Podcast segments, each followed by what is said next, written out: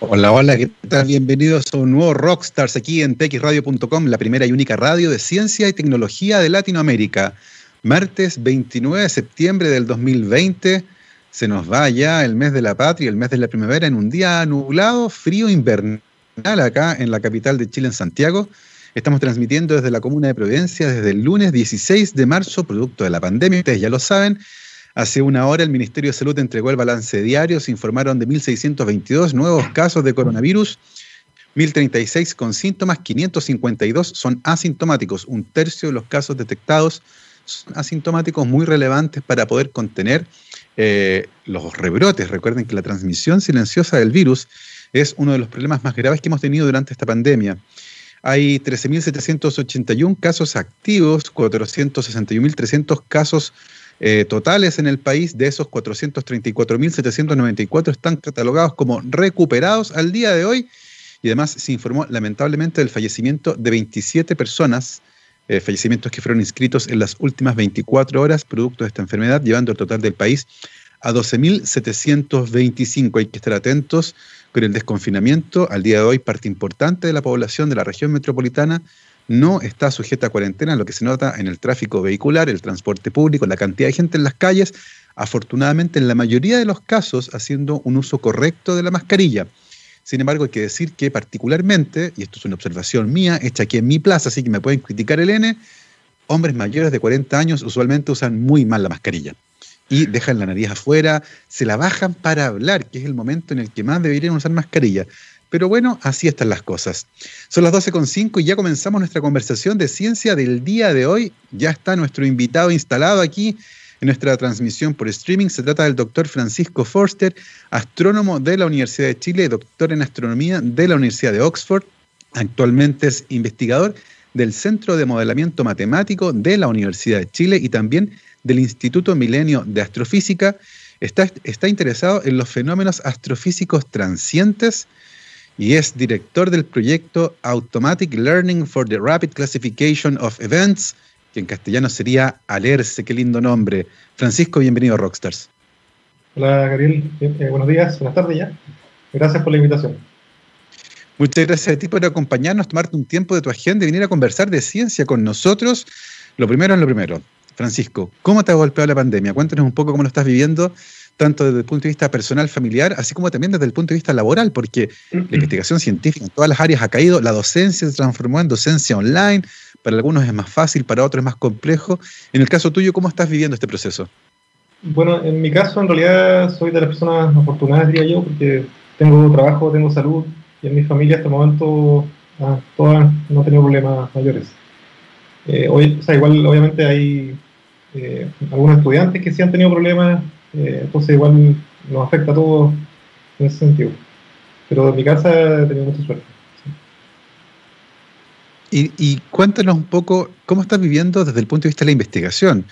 Eh, al menos la ciencia experimental, la que requiere capturar datos, está bastante detenida, la gente no está yendo a los laboratorios, se están trabajando con los datos que ya se habían generado. ¿Cómo, cómo les ha afectado, por ejemplo, a ustedes en el avance de sus proyectos?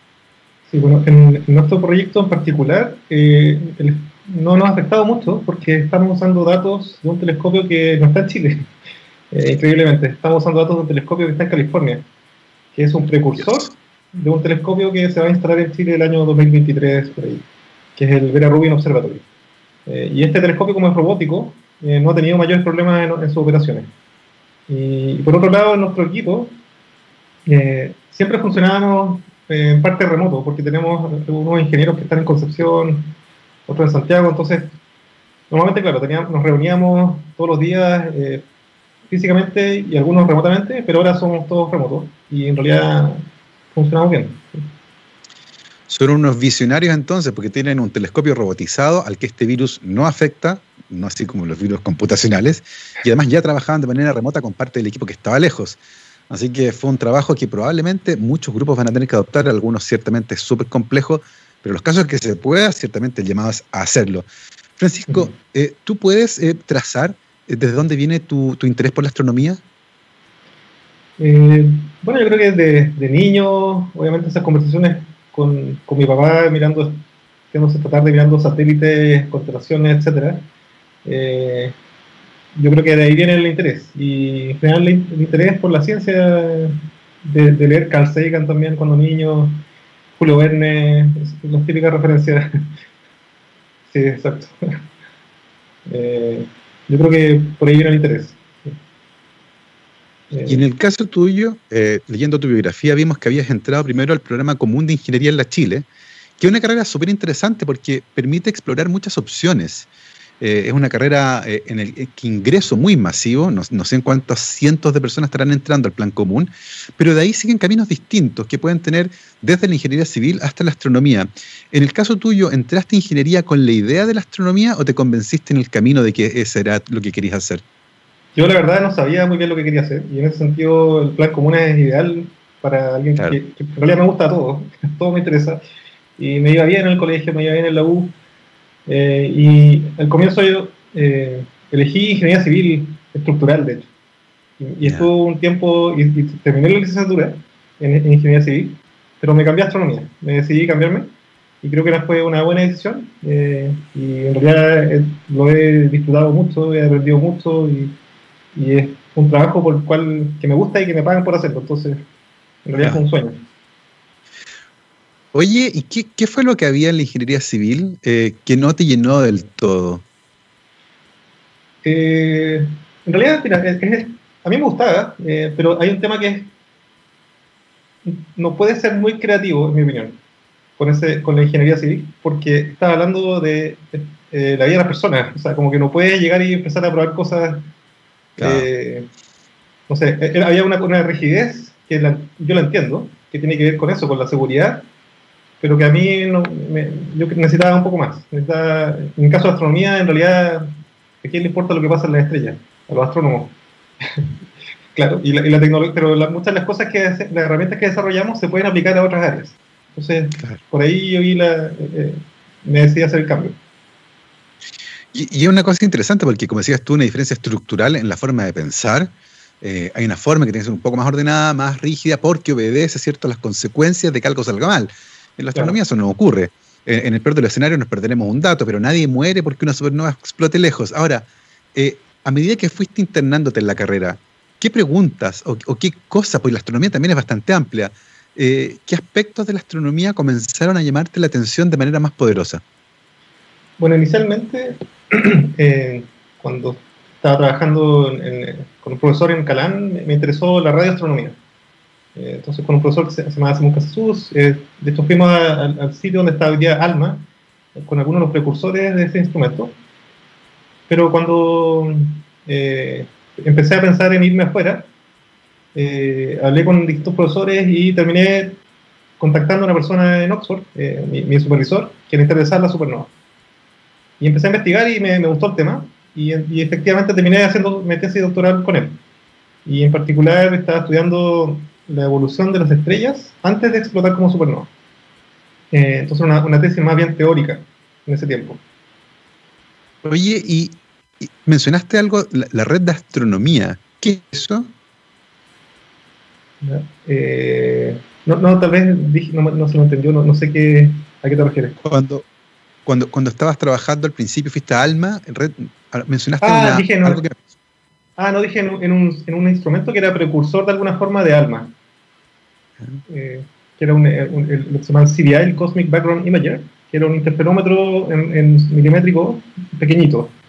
Eh, y era bien interesante ir porque hasta allá 5.000 metros no hay nada, nadie. Están, hay unas, no sé, guanacos, cosas. no me acuerdo cómo se llaman los, los, parientes de los guanacos. La que del lugar, sí. Las vicuñas, creo que son. y estábamos con oxígeno, o sea, era, era bien interesante en ese momento. Eh, hoy día ya Alma es, una cosa industrial llena de antenas y...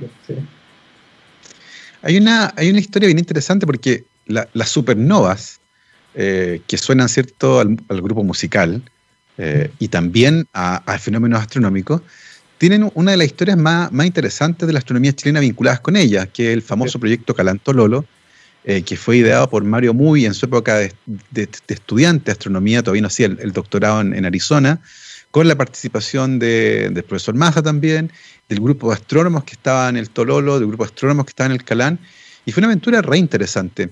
¿Tú habías escuchado hablar de ese proyecto, del, del, proyecto Galantololo, que justamente había utilizado el brillo estandarizado de supernovas para medir grandes distancias del universo? Sí, y de hecho cuando yo era estudiante se, se, estaba empezando como a aceptar un poquito esta idea de la aceleración del universo. El 98 se descubrió, que es más o menos el año que yo entré en la universidad. Y, era bien polémico en realidad en ese momento. no, no, estaba la gente muy convencida. Y lentamente se fue acumulando la evidencia y hoy día es más, no se discute mayormente. O sea, igual hay, hay, todavía hay grupos que no están convencidos, pero yo creo que hay demasiadas líneas de, evidencia que están apuntando en esa dirección. Eh, y bueno, en ese momento Mario Muy, el profesor Mario Muy no estaba, no estaba en Chile. Justo antes de irme, él llegó a Chile. Y ahí hablé con él un poco y me contó un poco su experiencia, pero sí estaba el profesor José Massa en, en Cerro en ese momento. Claro, que fue un, proyecto muy trascendental, como tú dijiste, cambió la visión que teníamos de la cosmología. De hecho, sus descubridores ganaron años más tarde, el 2011, el premio Nobel de Física, ¿cierto? El descubrimiento de la expansión acelerada del universo, proponer una constante de Hubble que hoy día no se está discutiendo. En cosmología hay un escenario súper interesante. De hecho, la semana pasada en Astronomía la Católica estuvo Adam Rees dando una charla justamente con respecto a esta discrepancia que existe con respecto a la constante que para mí es uno de los temas más fascinantes que hay hoy día en, cosmología. Ahora, em, cuéntanos un poco cómo fue eso de decidir, terminando la licenciatura en astronomía, eh, irte a Oxford a estudiar eh, supernovas desde el punto de vista teórico. Eh, ¿Cómo fue tu llegada a Oxford? ¿Qué te pareció esta ciudad eminentemente universitaria, cierto, cerca de Londres? Eh, ¿Y cómo fue esto de sumergirse en un problema fundamental de la, de, la, astronomía desde el punto de vista teórico? Fue muy bonito. Eh, o sea, yo cuando llegué, cuando llegué a Oxford la primera vez estaba como muy feliz, porque, eh, bueno, aparte que el lugar es súper lindo, se, se, respira como ciencia, academia, y los temas de conversación eran diferentes. Yo no, no había viajado mucho fuera de Chile antes o sea, nací afuera, pero eh, volví cuando era muy chico no recordaba. Eh, y para mí fue como una de las mejores experiencias que he tenido en la vida, eh, esos años que estuve allá. Y la, la, la, vida académica, la discusión, todos los días se discutían distintos temas. Como supervisor, todos los días nos juntábamos con el grupo a, hablar de ciencia. Realmente soy muy afortunado. Creo que tuve mucha suerte de poder ir, ir, estar allá. Eh, y, la, parte más teórica del problema era eh, estudiar las mismas supernovas que se usaron para, para, hacer cosmología, que son las supernovas tipo 1A, que son estrellas enanas blancas degeneradas. Eh, era estudiar la evolución justo antes de la explosión y tratando de ver si es que había alguna posible evolución de estos objetos a lo largo de la vida del universo que podrían explicar tal vez las observaciones de, que apuntaban a la energía oscura. Eh, bueno, y el, trabajo fue, fue interesante, fue difícil, mucha programación, con, no sé, Fortran, estos lenguajes más antiguos, pero que son muy eficientes y rápidos. Eh, yo aprendí mucho durante esa época. Oye, ¿y qué aprendimos a partir de lo que, de lo que ustedes están estudiando justamente con respecto a la evolución de este tipo de estrellas, de las enanas blancas, que van a dar lugar a finalmente las supernovas, eh, ¿qué elementos interesantes aparecieron en esa, en esa investigación? Bueno, en particular lo que, lo que a mí me interesaba era entender si hay una fase que se llama, una fase como 200 años antes de la explosión, que se llama el proceso convertivo, convectivo de Urca, muy, muy técnico, pero básicamente lo que pasa es que la estrella enana blanca se hace convectiva, porque a medida que tú tienes una, una supernova tipo 1A, ocurre donde hay una nana blanca que acreta material de una compañera. Al acretar material, la estrella se va haciendo cada vez más chica y más densa. Cada vez más chica y más densa. Llega un momento que la, la, que la densidad y la temperatura aumentan tanto en el centro que se empieza a quemar la estrella lentamente, como una, como una olla que está hirviendo. Y eso dura cientos de años. Llega un momento en que es, esa, la convección no es capaz de sacar la energía que se está quemando que está produciendo la quema, y ahí se explota la estrella completamente. Y lo que, yo me, lo que me interesaba ver era si las densidades que se alcanzaban durante esa quema eran suficientes para producir un tipo de eh, elemento que es níquel no radioactivo. La supernova brilla porque produce mucho níquel radioactivo, que decae en cobalto en como una semana y después en fierro, como en dos meses, tres meses. Entonces, todo, casi todo el ferro que uno ve se originó en ese momento, la explosión de una, de una enana blanca, que decayó, que se originó como níquel 56, de ese 28 y 28 neutrones y protones, decayó en cobalto 56 y después en fierro 56.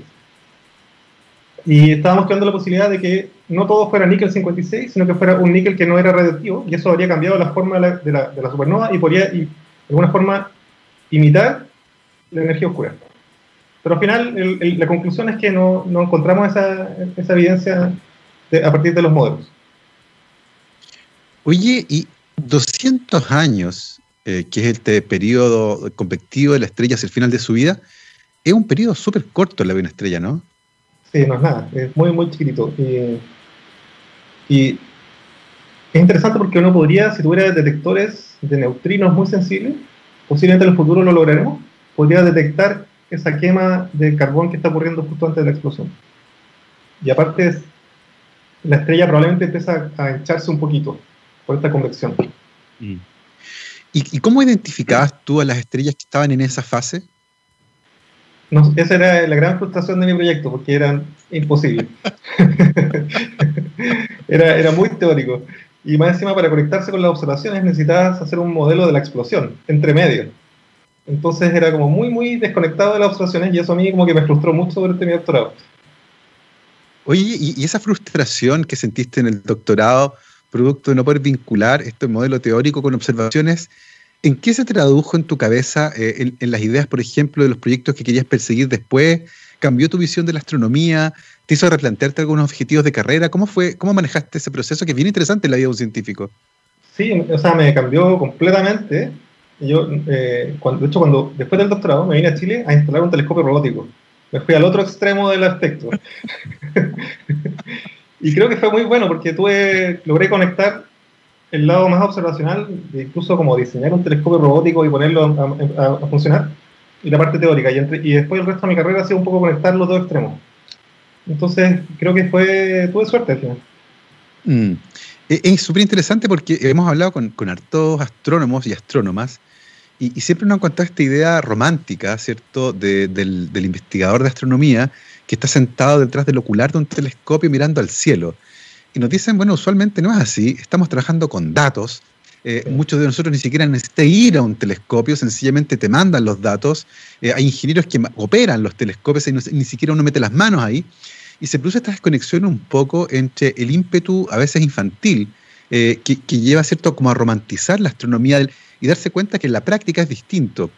Pero una vez que ya uno está ahí, este choque que tú tuviste y decir, esto de menos este elemento, se convierte después en una carrera, porque tú dices, hoy día estoy eh, tratando de acercar estos dos mundos. El que tiene que ver con predecir, ¿cierto?, a partir de la física más fundamental que explica algunos fenómenos del cielo, con observaciones que lo puedan confirmar. en ese sentido, el día de hoy, a nivel global en la astronomía, ¿cómo estamos parados o dónde estamos parados en este vínculo eh, entre el mundo de los físicos más experimentales, ¿cierto? Que están tratando de modelar con ecuaciones el comportamiento del universo eh, y cómo buscamos encontrar evidencia para justamente unir esos dos mundos. Sí, yo eh, creo que en general en los departamentos de astronomía hay, hay, hay, un buen equilibrio. En Chile tal vez estamos más cargados de las observaciones por razones obvias, porque tenemos los mejores recursos del mundo. pero son muy complementarios esos dos, esos dos visiones de la astronomía y, la astronomía no puede existir si no están esas dos, ellas dos. Eh, eh, yo creo que hay más conversación cada vez más y se agrega un nuevo elemento ahora que es el gran volumen de datos. Como que hay que tener las habilidades como de entender la física del problema, los modelos, la parte observacional, cómo, la estrategia de observación, cómo diseñar tus observaciones, cómo reducir tus datos. Y ahora se agrega el problema de grandes volúmenes de datos. Y ya eso mm. requiere habilidades nuevas. Exactamente. Eh, y de hecho hemos conversado también con gente del mundo de la estadística que está trabajando justamente en la captura de los datos, ¿no? y, por ejemplo, si tienes, o sea, en nuestro caso el proyecto que, viene en unos años, vamos a tener 10 millones de eventos por noche. ¿Cómo puedes tú modelar 10 millones de eventos por noche? O sea, los modelos físicos ya eh, como que no se pueden aplicar a todos los datos. Tienes que elegir muy bien, de, de alguna forma como ir eh, filtrando cuáles son los objetos que te interesan más para estudiarlo en más detalle. Y recién ahí aplicar un modelo físico, porque no es siempre posible. Cuando, cuando tú dices eventos, ¿a qué te refieres específicamente? ahí me estoy pasando al tema del broker, de Alerce. Y evento se refiere a, bueno, como, como, ustedes saben, el cielo no es estático, el cielo es muy dinámico, está siempre cambiando, las cosas se mueven, cambian de brillo, hay, hay explosiones eh, que destruyen completamente una estrella, explosiones que, que rompen la superficie de una estrella. Entonces, cambios en el brillo de objetos o en la posición de objetos, si, si tú comparas dos imágenes astronómicas las restas, generan eh, detecciones. Y eso, a eso le llamamos eventos, eh, eh, como cosas variables en el tiempo. Es interesante porque va a ser justamente el tema de conversación que vamos a tener después de nuestra pausa musical para irnos de lleno en este proyecto Alerce. Ahora, cuéntanos un poco cómo fue el final de tu doctorado en Oxford y cómo fue, cómo se gestó tu regreso a Chile. ¿Siempre fue tu idea volver? ¿Pensaste en quedarte en Europa un tiempo, tal vez hacer tu carrera por allá? ¿Cómo era tu mapa mental en ese momento con respecto a tu vida como astrónomo? Sí, mi, idea era hacer un postdoc, probablemente en, algún lugar en Europa, pero me llamó Mario Muy cuando estaba allá y me, me, hizo esta oferta bastante loca en ese tiempo de instalar un telescopio robótico. Eh, y en ese momento, como que tenía estas ganas de conectarme más con la observación, me pareció súper interesante y dije, ya, me, voy a Chile.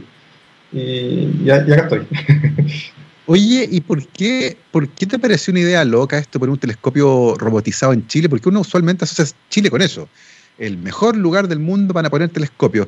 Pero usualmente son telescopios que no son nuestros, no están financiados por nosotros. Eh, tengo la sensación que incluso no participamos mucho en el diseño del aparato. Eh, ¿Qué es lo que hacía especial este proyecto en particular? Bueno, este, este proyecto, bueno, lo, primero que me pareció una locura es que me lo ofrecieran a mí, porque yo, yo hacía teoría. a eso me refería cuando pero el, proyecto era básicamente un telescopio para descubrir supernovas, que era parte del proyecto Chase, que lidera el profesor Juliano Piñata, que está en Andrés Bello ahora. Eh, estaba con José Massa también, eh, y básicamente eh, diseñamos un telescopio a medida para detectar supernovas tempranas, supernovas jóvenes. Y ese, ese telescopio se instaló en Cerro Tololo, en, en, una de las cúpulas que están en, la, en la cumbre. Oye, y mm, echas de menos Oxford, eh, su vida mm, académica bullante, eh, la Guinness tibia, no sé, eh, ese tipo de cosas que uno encontraba solo en, en, sí, bueno, sí, obviamente cuando cada vez que puedo paso a visitar, sí se echa de menos, pero al mismo tiempo también toda, esta, toda esta cosa de los college, la actividad que, que tienes que ir más o menos disfrazado con capa y sí. al final como que empieza, te empieza a cansar un poco. hay, gente, es como, es como una distancia extendida, creo yo. Es, un poco raro. Esta cosa media Harry Potter, ¿no? Y la high table, que bueno, al menos en Cambridge, no sé si en Oxford también existe esta costumbre de high table, donde los académicos se sientan en una mesa que está en una tarima eh, y, el perraje está abajo, ¿cierto? Que los mira con. Que es una cosa que es muy y dicen una palabra en latín y pegan un martillo a la mesa y ahí recién nos podemos sentar. Es muy abra cadabra. sí, es muy raro. esas costumbres y que igual las preservan, ¿cierto? Eh, hay salas de clases del tiempo de Newton que están preservadas también, eh, parte de la tradición académica que existe en esas universidades. Nosotros en Chile tenemos una tradición que es mucho más nueva, la, Royal Society de 1665 que está publicando eh, su revista que hasta el día de hoy circula, tiene una tradición eh, antiquísima la ciencia eh, en Inglaterra. Em, ¿Cómo te tomaste tú este desafío? Porque tú dijiste, ya había hecho mucha teoría, necesitaba conectarme de nuevo con la, con la observación, te ofrecen este proyecto que está justamente vinculado con la observación, tú dijiste, pensé que era una locura que me lo ofrecieron a mí. ¿Por qué crees que te lo ofrecieron a ti? No sé, probablemente porque entendía un poco mejor las supernovas, la física detrás, y querían tener una visión diferente, me imagino. y claro, también a mí me hizo aprender muchas cosas eh, y, hasta el día de hoy sigo usando algunas de las herramientas que aprendí en ese momento. Fue interesante eso. Cuéntanos un poco cómo fue el, el regreso a Chile, ya instalarse de vuelta acá después de haber estado en Oxford, eh, y cómo fue el, proceso en el que instalan este telescopio ahí en el Tololo.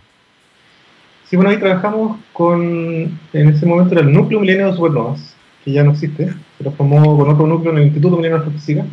Eh, básicamente teníamos recursos para comprar la montura, el telescopio, lo compramos en Italia,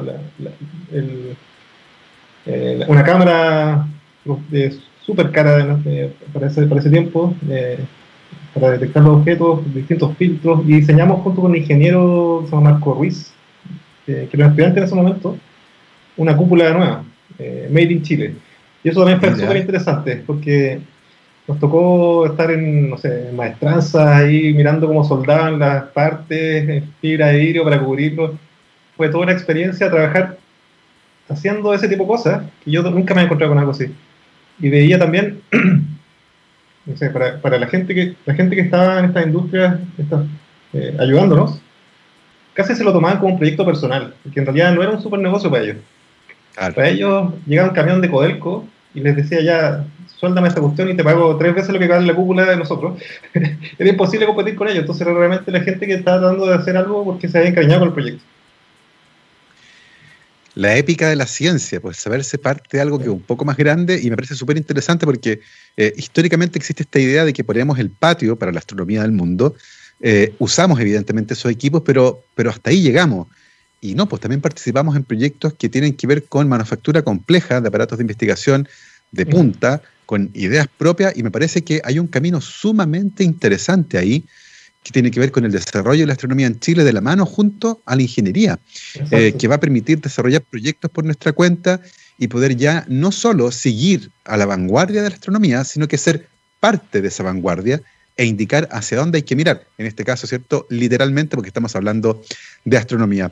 Son las 12.29, vamos a hacer una pausa musical ahora y a la vuelta de esta pausa musical vamos a estar conversando justamente con Francisco acerca del proyecto Alerce, en qué consiste, cuáles son sus metas, en qué fase está, cuáles son sus, sus grandes objetivos, ¿cierto? Eh, que va a ser parte, como les decía, medular. Después de esta pausa nos vamos con Santana. Hold on. Vamos y volvemos. 12 con 34, estamos de vuelta en Rockstars de txradio.com, científicamente rockera. Estábamos hablando recién del tiempo, está un poco nublado, pero se va a abrir, va a salir el astro rey ahí a iluminarnos a todos. Estamos conversando con el doctor Francisco Forster, astrónomo de la Universidad de Chile, doctor en astronomía de la Universidad de Oxford, donde estuvo estudiando la fase final de las estrellas que se convierten en supernovas. Actualmente es investigador del Centro de Modelamiento Matemático, el CMM, de la Universidad de Chile y también del Instituto Milenio de Astrofísica. Está interesado en los fenómenos astrofísicos transientes, como varias estrellas de la televisión que brillan y se apagan rápidamente, pero estos en el cielo y de verdad. Y además es director del proyecto Automatic Learning for the Rapid Classification of Events, Alerce. Y justamente acerca de eso queremos hablar. Eh, cuéntanos un poco, Francisco, qué es Alerce, cómo nace, qué ideas se juntan para mm, visualizar a este proyecto. Ya, bueno, eh, te, voy a contar un poquito el origen para entender más o menos de qué se trata. Eh, bueno, yo después de estar en, el Departamento de Astronomía, en 2012, por ahí 13, me fui a trabajar al Centro de Modelamiento Matemático. Y, y, cuando teníamos un proyecto que era descubrir supernovas en tiempo real, usando una, usando una cámara que está en Cerro Torino que se llama el Dark Energy Camera, que tiene 560 millones de píxeles. Una cámara súper grande. Lo que estábamos haciendo en ese momento era eh, generar un programa que, con, con, Mario Muy justamente, para observar muy rápidamente el cielo, como un área gigante de 150 grados cuadrados. Eh, la Luna, más o menos, para que tenga una referencia, tiene medio grado cuadrado, o sea, medio grado de diámetro. Eh, y observamos esa, esa zona del cielo como cinco veces por noche con esta cámara. Y los datos, a medida que se iban generando, los mandábamos en ese tiempo por, eh, por eh, una antena de microondas a La Serena. Y de La Serena se venía a Santiago en fibra óptica y se iba al, NLHPC, el Laboratorio Nacional de Supercómputo. Y procesábamos los, tiempos, eh, los datos en tiempo real y detectábamos, usando Machine Learning, supernovas. Entonces en ese momento era un programa de búsqueda en tiempo real con clasificación usando Machine Learning para detectar supernovas y estamos como 130 por ahí supernovas muy jóvenes en tiempo real, algo que no se había hecho. Eso, la detección se basaba sencillamente en que en un momento había en el cielo un objeto muy brillante que antes no estaba, ¿no? Claro, y que no estaba hace un par de horas, digamos. Entonces nosotros queríamos descubrir supernovas fresquitas, fresquitas, la luz recién llegando a la Tierra. ¿ya? ¿Y por qué nos interesaba eso? Porque eh, cuando está la, la, supernova recién ocurriendo, cuando la luz está recién saliendo, tú puedes entender mejor lo que la, la, naturaleza de la estrella que explotó, porque ves las capas más inalteradas, por decirlo así, externas de la estrella. Eh, y bueno, haciendo ese, ese proyecto, que fue súper interesante, con, muy interdisciplinario, en el, en el CNM es fácil trabajar en estas cosas interdisciplinarias por la naturaleza del centro, armamos un equipo eh, con gente también en Concepción, con Guillermo Cabrera, eh, otro investigador que está en el CNM, Juan Carlos Maureira, Jaime San Martín, que mucha gente eh, para hacer esto, que no se había hecho antes. Y después de hacer esto muy, muy exitoso, fue súper entretenido, nos dio papers, nos quedamos preguntando, nos preguntamos qué es lo que viene después de esto. Porque sabemos que venían telescopios que van a hacer esto todas las noches, como el Vera Rubin Observatory que te contaba, que se va a instalar en 2023. Y como procesar las imágenes, ya eso va a ser imposible para nosotros. Entonces, ¿dónde, dónde podemos hacer una diferencia? Y, y, pensamos en realidad, va en la última parte, en, clasificar los objetos y ser una especie de intermediario entre los telescopios que están monitoreando el cielo y la comunidad astronómica que va a seguir los objetos más interesantes. Entonces, ALERCE es un broker astronómico que es una especie de intermediario entre los telescopios que monitorean, que generan grandes volúmenes de datos a tasa de 10 millones de eventos por noche de ese orden, y la gente, los telescopios que van a observar, van a tomar espectros, van a, van a ir a mirar objetos más interesantes antes de, antes de que desaparezcan. Claro. Entonces, básicamente ustedes son una suerte de sistema de alerta temprana para eventos astronómicos que sean relevantes Cosa que si a mí me interesa, por ejemplo, uno en particular, ustedes me avisen, mira, acá hay uno de los tuyos en esta posición del cielo y yo puedo aprovechar, ojalá, la mayor cantidad posible de tiempo para poder estudiarlo antes que se disipe. ¿Algo así? Exactamente, sí. Ese es como lo que digo, muy, muy, está muy bien explicado. Sí. De hecho, te voy a robar la explicación. Por favor, este, este programa es para eso. Acá salimos a agitar la ciencia y a movilizar, eh, a movilizar las ideas. Tú estás haciendo un índice que es altísimo, 10 millones de eventos por noche, más o menos. Eh, ¿Esos eventos mayoritariamente ocurren en esta galaxia o estamos hablando de eventos que están distribuidos también fuera de la galaxia? Hay tres capas. Una es son los asteroides del sistema solar, son principalmente los, los, objetos que se mueven, eh, los objetos del sistema solar. Después están todas las estrellas variables de nuestra galaxia. Y, y más allá están las supernovas en otras galaxias. Son explosiones que son tan brillantes que se ven en otras galaxias. Y aún más allá están los agujeros negros supermasivos, que tienen discos de acreción que, que brillan y varían su brillo muy, eh, dependiendo de, de, su masa, distintas propiedades. Entonces hay de todo, en realidad y están más o menos en proporciones, yo diría, las estrellas, las estrellas variables y los asteroides son los más importantes en número. Pero los más interesantes para mucha gente puede ser los últimos depende de qué te pregunte. claro, porque, y, me parece súper interesante eso, porque de hecho, eh, históricamente, y desde que yo era pequeño, hemos escuchado sobre los esfuerzos para tratar de monitorear el cielo, buscando, por ejemplo, algunos eventos astronómicos que podrían ser, voy a decir entre comillas, peligrosos, como por ejemplo un asteroide de un tamaño eh, determinado que si llega a chocar con la Tierra podría causar eh, desde alteraciones en el funcionamiento de las ciudades hasta matar a alguna persona, por ejemplo. Eh, en ese tipo de esfuerzos, por ejemplo, Alerce, ¿cómo podría colaborar? Por ejemplo, ¿es parte de los eventos que podrían detectar asteroides cercanos a la Tierra que no hayan sido detectados por nadie? Sí, de hecho nosotros tenemos, básicamente nos llegan los datos y tenemos dos clasificadores. Un clasificador está basado en las imágenes de, la primera detección. Le llaman el clasificador de estampillas, así le llaman. Y ese clasificador es capaz de detectar asteroides eh, que, no, que no han sido detectados antes. Y esto detectamos todas las noches varios de esos.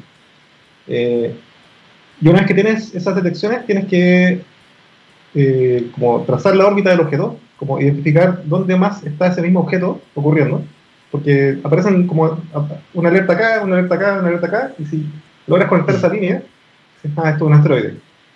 Efectivamente, uno de los objetivos, de las razones por las que se financió este telescopio, el Vera Rubin Observatory, es para detectar este tipo de asteroides que podrían ser peligrosos. Y de hecho hay varias iniciativas con las que estamos colaborando también. Hay un proyecto que se llama Atlas, que son telescopios más chicos, de, eh, no sé, como menos de un metro. Están, hay dos en Hawái, se está instalando uno en Sudáfrica y se está instalando uno en Chile. Y el objetivo de este proyecto es detectar el próximo asteroide que podría destruir una ciudad, de ese, orden. Entonces, tener una alerta temprana, como dices tú. Eh, y claro, eso tiene impacto gigante eventualmente. Eh, es muy importante. Exactamente, porque la cobertura del cielo completo es algo sumamente costoso y la automatización parece ser eh, la única respuesta. y en ese sentido, Francisco, ¿cómo, ¿cómo, les afecta a ustedes, por ejemplo, y qué implicancias puede tener para el procesamiento de las imágenes proyectos como Starlink, que van a poner y están poniendo en órbita una cantidad gigantesca de satélites que van a producir alteraciones en las imágenes, que, evidentemente los algoritmos van a tener que detectar y poder eliminar y decir, esto es un satélite, mm. este es un carril de satélites. ¿Cómo, eh, cómo, cómo ves tú esa problemática y cómo ha ocurrido el diálogo entre el mundo privado acá, eh, SpaceX, ¿cierto? Y las empresas de Elon Musk, y el mundo académico que observa el cielo y que va a tener que bancarse esta anomalía. Eh, ¿Cómo visualizas tú estas dos problemáticas? Es un problema grave eh, hay muchas reuniones ahora mismo, eh, se está estudiando exactamente cuál es la implicancia, pero para que la gente se haga una idea, cuando, en el futuro cuando tú salgas a mirar el cielo de noche, vas a ver puros satélites. La mayoría, la mayoría de las cosas que vas a ver van a ser satélites. Ya la estrella, el, cielo estrellado como lo conocemos se va a caer. Eh, y eso tiene implicancias graves también para la astronomía. va, las los satélites van a dejar marcas en, la cámara digitales que van a tener que de alguna forma eh, borrar. Y, claro, no solamente el problema de borrarlo, porque también pueden saturar, eh, pueden crear reflejos internos y te crean eh, es como fantasmas de cosas que en realidad son falsas. Hay toda una serie de efectos que son súper graves. Y si bien Elon Musk está conversando con con eh, Vera Rubin, Observatory y otras instituciones, por ejemplo, y de hecho eh, dijo hace poco que encontraba que era un proyecto genial, pero al mismo tiempo lo está, nos está afectando fuertemente. También hay que acordarse que no, Elon Musk no es el único. Hay otras empresas de este estilo. Estamos hablando de decenas de miles de satélites que se van a instalar para tener internet y otras cosas. Entonces, realmente yo creo que... Es bien interesante el problema porque el cielo es un patrimonio de la humanidad, no tiene un dueño en el fondo. Exactamente. Eh, y por lo mismo, cualquier persona, cualquier país puede lanzar lo que le dé la gana, pero, pero me da la sensación de que este tipo de problemáticas puede generar una suerte de legislación global con respecto a cómo administramos este recurso, qué es escaso, qué es valioso eh, y que además no hacerlo de manera correcta puede interferir, por ejemplo, en proyectos tan críticos como la detección de un asteroide cercano a la Tierra que está eventualmente en dirección de chocar con nosotros. Eh, ¿Se vislumbra en la comunidad astronómica eh, que se puede llegar a un acuerdo a esa naturaleza y poder empezar a regular de cierta forma cuántos y qué tipo de objetos se ponen en órbita alrededor de la Tierra? Sí, yo espero que sí. lo veo un poco difícil, la verdad. Eh, sé que hay conversaciones y, por ejemplo, uno más va a pintar sus satélites un poco más negros, pero igual no hace ninguna diferencia. eh, sí, es súper preocupante. Y en este momento muchas de las decisiones las toma Estados Unidos, en vez de Naciones Unidas, por ejemplo, que debería ser el, ente que toma estas decisiones. Porque es un, patrimonio de toda la humanidad, no es solamente de un país. Exactamente. Y es eh, un poco irreversible al final. Si llenamos de basura espacial, después sacar esa basura tampoco es tan trivial. Ay, ay, ay. La historia de nuestra especie siempre haciendo cosas de esta naturaleza para después darse cuenta que estábamos mal y hay que revertirlo no se puede. Tú mencionaste también eh, en parte del proyecto que, tiene una, lógica operativa bien interesante, que es, tú dijiste, ser intermediario entre estos eh, observatorios que están captando y capturando una gran cantidad de datos y aquellos que estén interesados en estudiar algunos eh, eventos de estos que ocurren en el cielo. pero eso implica que ustedes entonces tienen ahora en sus manos la necesidad de manejar una cantidad gigantesca de datos. Imagino que hacerlo a mano es imposible. ¿Qué tipo de herramientas han tenido que desarrollar para poder em, analizar estos datos y poder entregarle información valiosa a la comunidad de astrónomos? Sí, bueno, usamos muchas herramientas de procesamiento de, streams de datos, como flujos de datos, que se usan mucho en la industria, que de hecho muchas de esas herramientas son inventadas por empresas como LinkedIn, ese tipo de empresas, es bien interesante porque hay muchas de estas tecnologías que no vienen de la academia, vienen de la industria. Eh, también muchos eh, modelos de, aprendizaje computacional, machine learning, para clasificar series de tiempo, para clasificar imágenes. Eh, y entrenar esos modelos requiere muchas veces usar supercómputo, como en el laboratorio de, supercómputo, y también en la nube. Trabajamos en, en, en Amazon, por ejemplo. En este momento la gran mayoría de nuestros servicios están basados en Amazon. Entonces, eh, hay como una parte de, cruzamiento online que, que, tú quieres que sea muy fácil de acceder desde todo el mundo, eso lo ponemos en la nube, y hay una parte que es más offline y ahí usamos supercomputadores que están acá. Eh, y también la forma de trabajar es muy diferente. Y para mí esto ha sido la mayor, creo que lo que más he aprendido con este proyecto es cómo trabajar en equipo, con equipos interdisciplinarios, cómo, cómo llevar a cabo este proyecto, cómo llevar, cómo, cómo decidir cuáles son los objetivos y, trabajar de, forma más ágil. En la academia generalmente uno, la escala de tiempo eh, es, diferente, porque es una cosa más exploratoria. Pero acá tienes mm. una combinación entre exploración y también tener un servicio funcionando 24 horas para todo el mundo. Entonces tenemos que tener distintas formas de trabajar. Eh, y hay un equipo súper bueno, ingenieros, ingenieras, eh, astrónomas, astrónomas, que están estamos haciendo algo que, realmente está aportando a nivel del mundo. Que tenemos usuarios en más de 50 países. Realmente es interesante. Oye, y en términos de la, de la cinética de este proyecto, Francisco, em, ¿cuánto tiempo le tomó a este proyecto instalarse? ¿Ya está 100% operativo? Em, ¿cómo, ¿Cómo ven las posibilidades de crecimiento? Cuéntenos un poco acerca de eso. Sí, bueno, en este momento, dado que el telescopio Vera Rubin todavía no se instala, estamos usando un precursor de ese telescopio que se llama el Zwicky Transient Facility, que es un telescopio que está en Monte Palomar, en California. Y es, a Monte Palomar se, se, modificó y se le puso una cámara también muy grande, más de 500 millones de píxeles, y está monitoreando el cielo del norte, y todas las, no, todas las noches produce del orden de 200.000 hasta un millón de alertas de eventos. Y esto lo ingerimos en nuestra base de datos, le aplicamos distintos clasificadores de, usando Machine Learning, y los disponibilizamos para la comunidad. Eh, y este es el primero de muchos que van a venir. Eh, el telescopio Atlas, que te contaba también que está buscando asteroides, al, buscar estos asteroides genera muchos datos y también detecta supernovas y otro tipo de eventos así. Y, en el, al comienzo del próximo año va a empezar a producir también un stream de datos. Probablemente van a llegar otros telescopios. Entonces va a ser una cosa como multi telescopio, donde el gran telescopio va a ser el Vera Rubin Observatory, pero en, la preparación a llegar allá se van a empezar a llenar de, un ecosistema grande de, estos telescopios. Y no solamente en, radiación electromagnética, sino que también en ondas gravitacionales. LIGO, Virgo, eh, eh, neutrinos, el Ice Cube Detector que está en la Antártica, no sé si has escuchado, es como más de un kilómetro para abajo de, de, de fotomultiplicadores. Eh, entonces, desde todas las frecuencias y mensajeros, así le decimos, están llegando esta alerta. Y cruzarlas y ponerlas en, contexto tiene un valor enorme. Que No solamente como un servicio para, para, la comunidad de astrónomos en Chile y afuera, sino que también una forma de entrenarnos para estar listos para, para esa forma de hacer astronomía que es muy diferente a la que hacemos hoy día. exactamente. Eh, en ese sentido, Francisco, eh, ¿Cuál es el volumen de datos que ustedes pueden manejar? En el fondo hay un límite para la cantidad de datos que pueden manejar y qué porcentaje de los datos que están procesando y que van a procesar en el futuro cercano provienen del hemisferio norte o del hemisferio sur.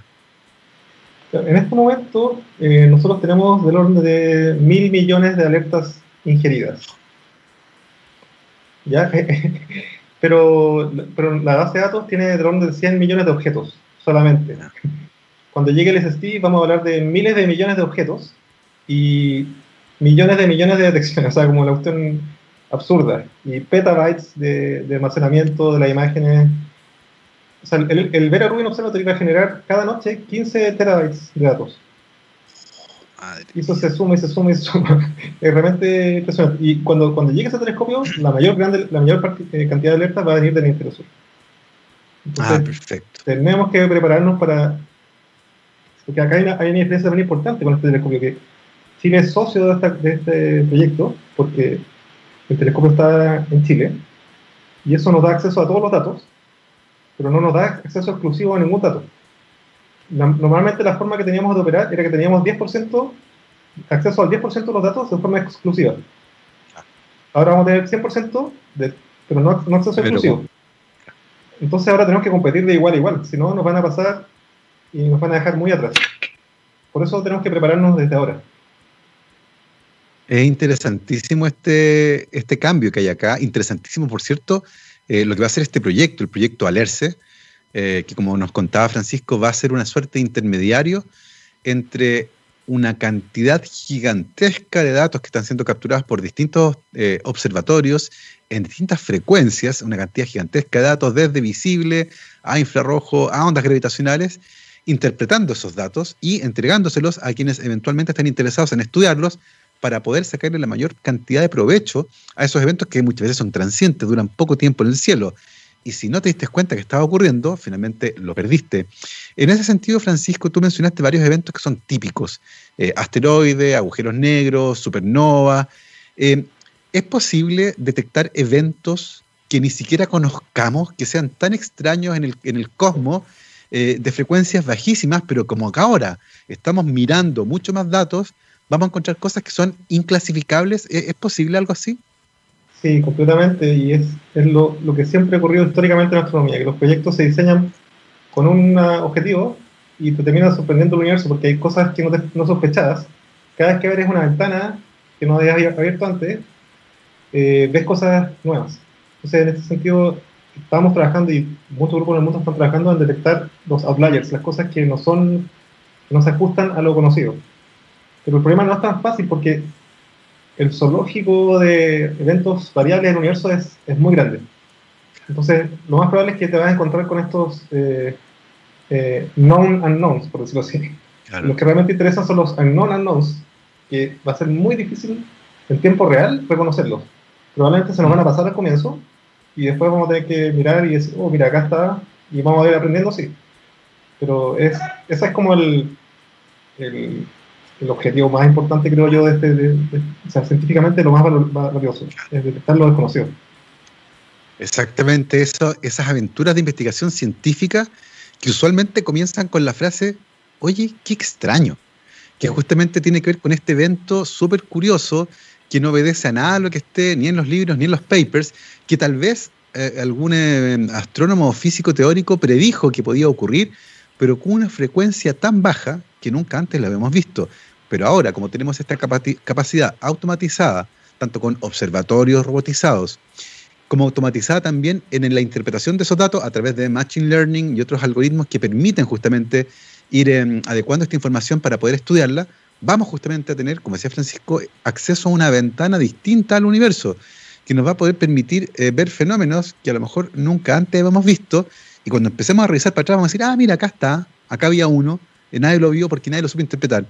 Eh, en ese sentido, ¿es posible especular qué tipo de cosas uno podría encontrar? O como tú dijiste, son completamente lo desconocido y lo desconocido. Y por lo tanto, hasta que no lo veamos, no vamos a saber qué era. Sí, es difícil. Es súper difícil especular. Eh, yo creo que una, una, un área que va a ser súper interesante de explorar va a ser la conexión con las ondas gravitacionales. Porque las ondas gravitacionales, LIGO, Virgo, eh, están básicamente alertando de, de, cosas, de eventos que ocurren en densidades que es completamente inaccesible al, óptico o, la, o, la, onda, onda electromagnética. Son pasos parámetros que nunca siquiera habíamos soñado que íbamos a poder observar. Y esos detectores van a empezar a, generar más y más alertas y con mayor y mayor precisión se van a localizar en el cielo. Entonces, mm. todo lo que salga de conectándose eh, ondas gravitacionales con ondas electromagnéticas, yo creo que hay muchas posibilidades de cosas nuevas. Por ejemplo, la kilonova que se descubrió hace unos años, que es el eh, merger, la, fusión de dos estrellas de neutrones, eh, es un ejemplo de ese tipo de eventos. Claro. yo creo que eso, eso va a ser súper interesante. Eh, y otra cosa que también te quería mencionar es que en esto de la casualidad, eh, muchas veces no es tan casualidad. Muchas veces, si tú miras la historia, es, la gente que conocía muy bien el instrumento, que conocía muy bien los datos, y que cuando ve algo raro, dice, bueno, esto no puede ser un error en el procesamiento, sino que es algo real. Y, por eso también no estamos eh, trabajando con estos datos, porque queremos conocerlos y entenderlos bien, para que cuando nos ocurra eso, estemos bien parados. Exactamente, como decía el científico francés Louis Pasteur, la casualidad premia a las mentes preparadas. Eh, no es solo que te pase por encima, tiene que pasarte por encima, pero lo tienes que ver, tienes que detectar la anomalía para poder decir aquí hay algo interesante y ponerse a escarbar. Eh, en ese sentido, eh, y con todo lo que nos ha contado Francisco, hay altísimas expectativas con respecto a lo que Aler se pueda lograr al impacto que va a generar en la comunidad de astrónomos. Em, cuéntanos cuál es el futuro cercano del proyecto Alerce. Sí, el, futuro cercano es incluir otros telescopios. Eh, vamos a incluir el telescopio Atlas, ojalá a fin de año. y el próximo año el, telescopio el ZTF, que es el que actualmente usamos, va a modificar su estrategia y va a generar datos más ricos de lo que teníamos en este momento por ejemplo, la, gran diferencia es que ese telescopio en este momento solamente detecta, la primera vez que detecta algo, y, después no te dice lo que pasó antes, que muchas veces tal vez no se detectaba antes porque no, pasaba a ser umbral, pero igual hay una información de que algo estaba ocurriendo. Ese tipo de información es muy cara de generar en tiempo real, porque tienes que ir a mirar imágenes, ese stream de 200.000 eventos por noche, tienes que ir a mirar todas las imágenes anteriores de cada uno de ellos, es carísimo. El próximo año se empieza a generar este nuevo stream. Eh, eso por un lado. Y bueno, yo creo que toda la detección de outliers eh, eh, está muy fuertemente, o sea, siendo desarrollado muy fuertemente, sobre todo en, nuestro grupo que está en Concepción, Guillermo Cabrera, Manuel Pérez. Entonces ahí yo creo que hay mucho, mucho que hacer y, va a haber mucho, muchas cosas interesantes, ojalá, para, para contarles. Así suena, como decían por ahí, hay algo interesante allá afuera esperando ser descubierto y en eso ciertamente Alerce tendrá algo importante que decir. Se nos pasó la hora volando, Francisco. Son las 12.59. Hemos llegado al final de este viaje. Estuvo entretenidísimo. Prueba de eso es que el tiempo voló. Así que te queremos, te queremos dar las gracias por eh, esta conversación. Muchas gracias por la invitación y felicitaciones por el programa y por la radio. Muchísimas gracias. Les recuerdo a todos que hemos conversado con el doctor Francisco Forster, astrónomo de la Chile, doctor en astronomía de la Universidad de Oxford, investigador del Centro de Modelamiento Matemático y del Instituto Milenio de Astrofísica. Estuvimos hablando justamente sobre estos eventos transientes eh, que ocurren en el cielo y además sobre este proyecto fascinante, eh, porque Francisco es director del proyecto Automatic Learning for the Rapid Classification of Events, Alerce, que va a ser un broker, este intermediario entre las cosas que pasan en el cielo y los científicos que los van a estudiar y que no quieren perdérselos por nada del mundo, pero como ocurren tantos y tan difusos en el cielo, están construyendo esta herramienta que va a permitir vincular esas preguntas con lo que ocurre allá arriba. Francisco, muchísimas gracias por haber venido el día de hoy a Rockstars. Muchas gracias. Nosotros nos vamos, como siempre, con nuestro especial de música All You Need Is Rock aquí en TX Radio, la radio de la ciencia y, por supuesto, del rock. Hoy día con una banda clásica. Estos son los Turtles y comenzamos con Eve of Destruction. Nos vemos mañana, que esté muy bien. Chao, chao.